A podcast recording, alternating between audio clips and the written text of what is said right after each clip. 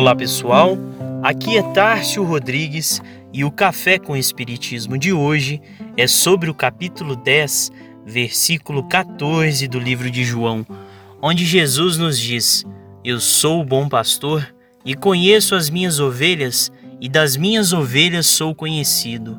Assim como o Pai me conhece, também eu conheço o Pai e dou a minha vida pelas minhas ovelhas. Ainda tenho outras ovelhas que não são desse aprisco. Também me convém agregar estas, e elas ouvirão a minha voz, e haverá um só rebanho e um só pastor. Nós nos reportamos para essa mensagem recordando o quanto temos visto nos tempos atuais as ideias antagônicas e as divisões, principalmente as divisões religiosas.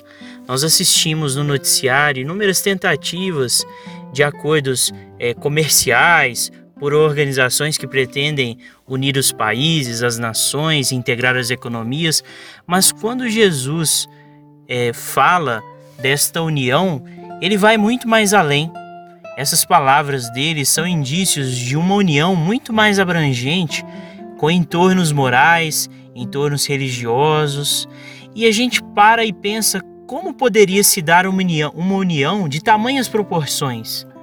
Um só rebanho, um só pastor, né? todas as, as religiões se unindo.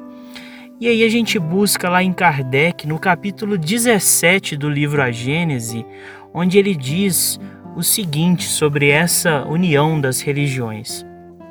O que alimenta o antagonismo entre as religiões é a ideia generalizada por elas de que cada uma tem o seu Deus particular e a pretensão de que este é o único e verdadeiro e o mais poderoso, em luta constante com os deuses dos outros cultos e ocupado em lhes combater a influência.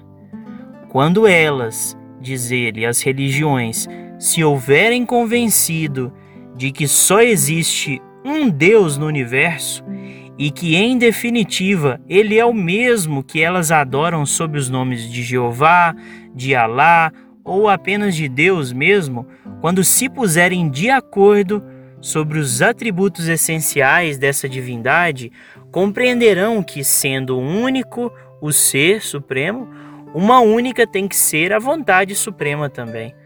Em estender-se-ão as mãos umas às outras, como servidores de um mesmo mestre e os filhos de um mesmo pai, e assim grande passo terão dado para a unidade.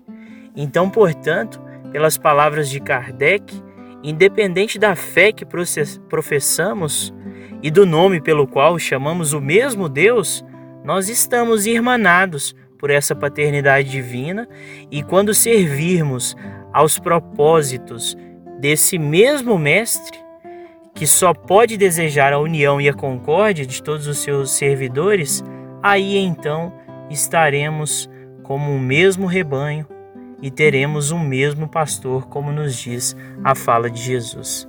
Fiquem com Deus e até o próximo episódio do Café com o Espiritismo.